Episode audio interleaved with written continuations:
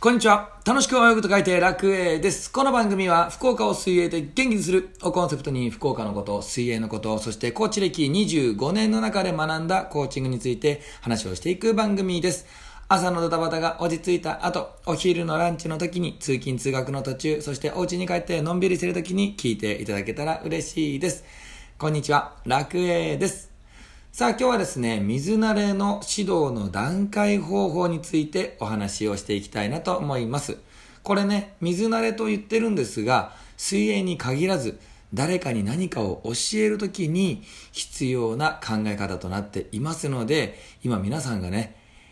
こう誰かに何かを伝えたいなとか、教えたいなって思った時の参考になればいいかなと思いますので、ぜひ聞いていってください。よろしくお願いいたします。さあ、それでは本題に移る前に、この昼から水泳の話なんですけども、言葉で聞いているあなたの頭の中に、水泳の泳ぎ方や水泳の楽しさ、そしてコーチング理論について話、えっ、と、イメージができればなと思ってお話をしていく番組となっています。ぜひ最後まで聞いていただきまして、あ、いいねって思っていただけたら、フォローといいねボタンを押していただけると嬉しいです。今すぐに押してもらっても大丈夫。ぜひぜひ聞いていってみてください。よろしくお願いいたします。さあ、では本題に移ります。今日お話しするのは、水慣れ指導の段階についてお話をしていきたいと思います。3つあります。楽しいが起点ということを忘れない。二つ目、他力から自力に導く。三つ目、楽しさの種類を徐々に変えていく。この三つについてお話をしていきます。では一つ目、楽しいが起点ということを忘れないです。何かを始めようと思った時、まあ今だったら水泳、スイミングを始めようと思った時は楽しいな。プールって好き。楽しいって思ってもらったその最初の気持ちを忘れないようにしましょうということなんです。もちろんえっ、と保護者様から行きなさいって言われて水泳をね習い始める人もいると思います。うん。でも、まあ、それもそれは仕方がないかなと思いますけどでも水泳の楽しさを知るっていうところは変わらないですよね。なのでこの楽しいということを起点にして、えー忘れないで勉強しててほしいし指導者もこの気持ちを忘れないで伝えていってほしいなって思います。これ一ついい言葉があったんですが初心忘れべからず。そして、初心は忘れるものだよっていうような話がありました。あの、初心は大事だよって言うんですが、やっぱり忘れがちなんです。なので、まあ勉強する側としては、例えば、初心を忘れないために自分の目で見える範囲のところで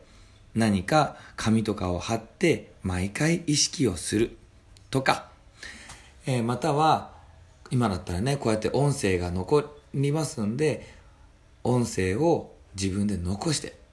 例えば今日はこれをやるんだ僕は将来こういう風になるんだっていうことを言い続け言ってるやつを毎回聞きながら職場に行くとか、うん、また学校に行くとか食事をしてる時にちょこっと聞いておくとか歯磨きしてる時に聞くとかっていうようなことをして忘れないようにしてってほしいなと思います。そして指導する側は楽しいが起点なんだっていうことを忘れずに指導をしていってください。いつの間にか指導することにいっぱいいっぱいになってその子の楽しいを追い求めないで次に次にと説明してしまう場合がありますので気をつけてください。さあ二つ目。他力から自力に導くんです。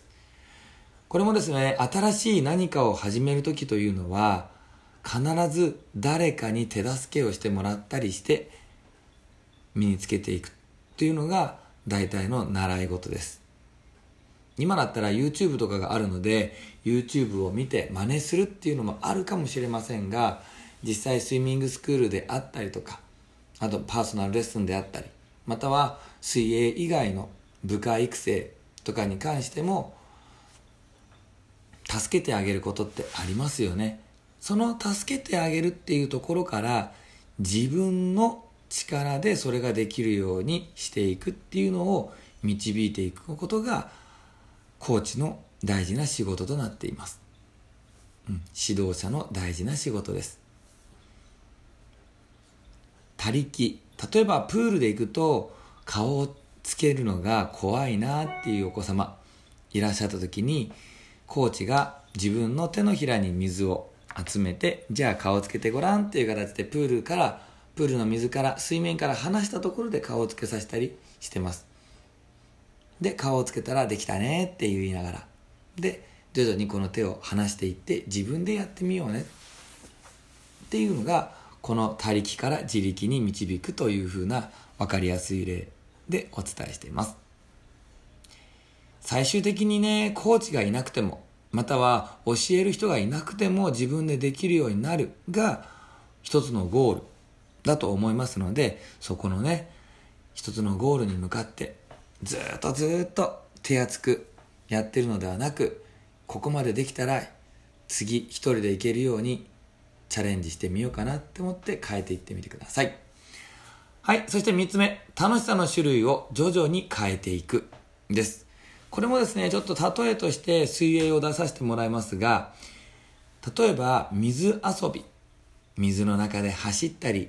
またはジャンプをしたりっていう水遊び結構楽しいんですよね。自分の体で好きなところまで行けるとか水の中でこう気持ちのいい流れ水の流れだったりとかを感じることができるので。でも水泳って水遊びだけが楽しいわけではなくて泳ぐことであったり泳ぐことに関しても4種目クロール背泳ぎ平泳ぎバタフライあるしそれができるようになればタイムを求めていくっていうような楽しさもあります。なので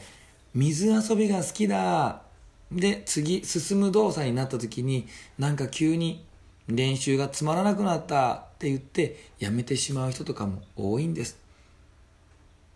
なのでこの次泳ぐところに向かってのところでは徐々に徐々に少しずつ水慣れ水遊びから浮くっていうことが楽しいんだよっていうのをあの引き継ぎしてった方がいいかなと思います。さあこんな感じで3つお話をさせてもらいました。ちょっとねあのこの昼から水泳の話は、まあ、10分近くでお話を終わろうと思ってますのでコンパクトにねえー、と説明をしてしまいました。詳しくもっと知りたいっていう人は、朝から水泳の話、ライブ放送をアーカイブで残していますので、ぜひそちらで確認をしてみてください。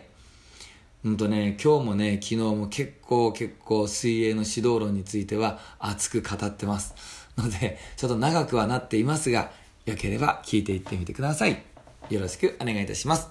ラジオを聴いていただきありがとうございました。ラジオを聞いていいねって思っていただけたら、ぜひフォローといいねボタンを押していただけると嬉しいです。それでは、今日も僕は笑顔でワクワク最高の一日を過ごしていきたいと思います。ラジオを聴いている皆さんも笑顔でワクワク最高の一日をお過ごしください。それでは、バイバイ。